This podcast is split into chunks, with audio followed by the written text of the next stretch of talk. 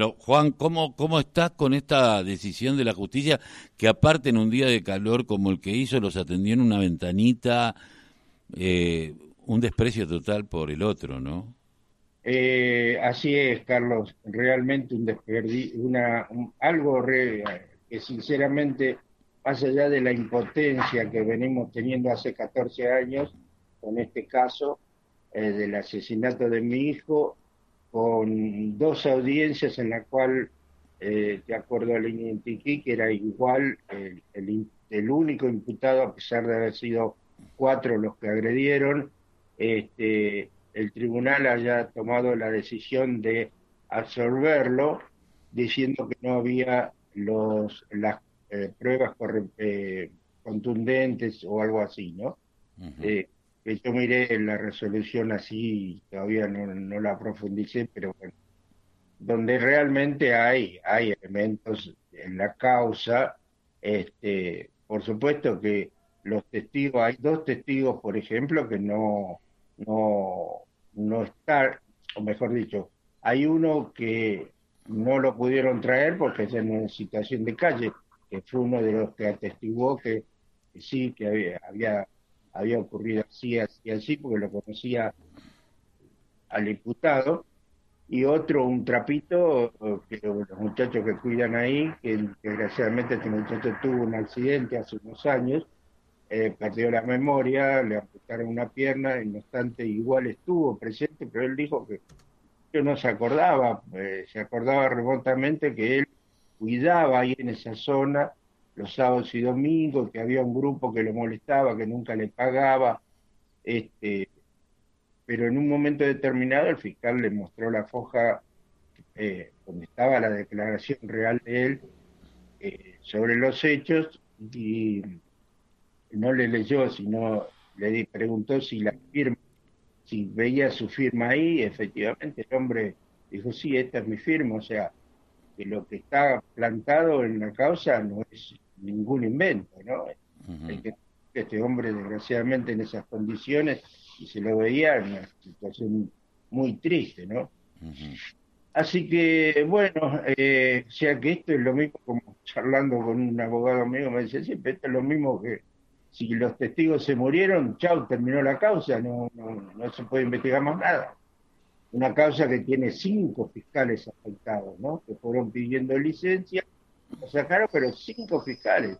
Este último, este último, hace una semana atrás, eh, de la audiencia, eh, lo, pusieron a cargo. O sea, ¿cuál, cuál es la... 800 hojas son, así que te imaginas que, eh, no sé, realmente, realmente una indignación terrible por el fallo, por el mecanismo, es más, algo que puede llegar a ser anecdótico, nosotros llegamos este, con la familia, viste, un montón de gente amiga que nos acompañó y demás, y había un carro de asalto con un montón de, policías, y viste, esos preparados para cosas.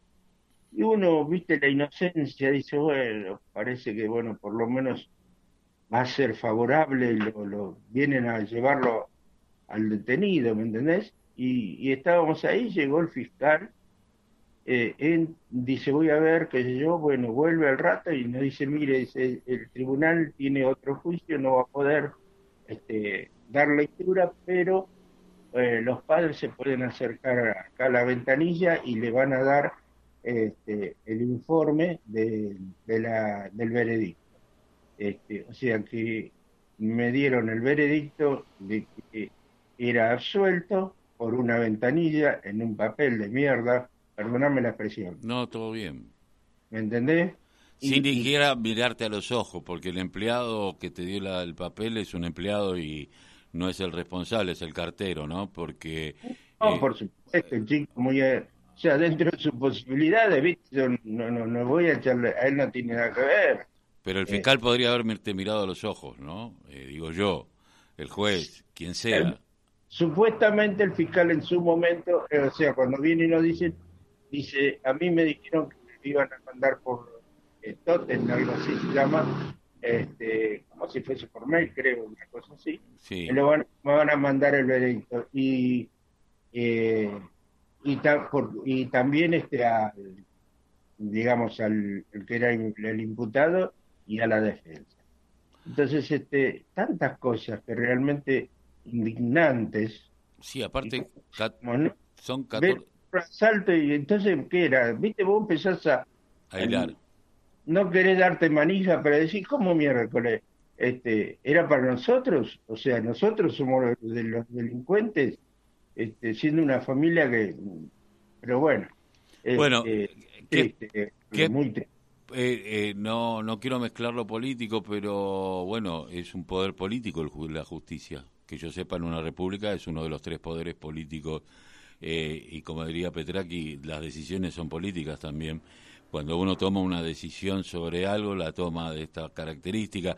Digo, cuando uno ve jueces que pueden hacer lo que se les canta el traste para delinquir y después se encuentra con eh, esto que hace 14 años, pues no sé qué cantidad de fiscales, eh, eh, un manoseo constante en la memoria de Emma y en la angustia constante de ustedes, ¿no? De decir, bueno, ahora, ¿qué es lo que se está tapando? Porque a veces digo, la inoperancia de la justicia, el que hay alguno que sabe y la inoperancia de la policía en su momento, ¿qué es lo que vos crees que se está tapando?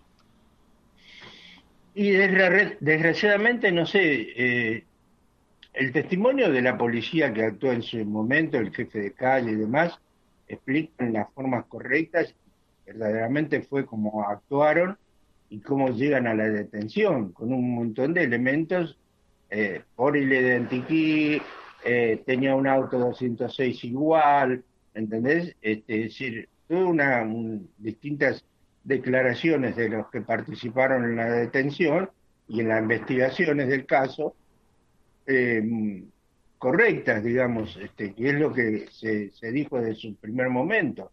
Este, ahora, eh, son, por eso te digo, son un montón de cosas. Yo me acuerdo que, por ejemplo, cuando lo detienen, él en su momento, a los 20 minutos, tenía eh, dos abogados de un hombre residente, porque hacía cinco meses se había matado ya una persona, creo que no sé si era de, de Olmos o de Magdalena, donde era que, recién hacía cinco meses que había salido.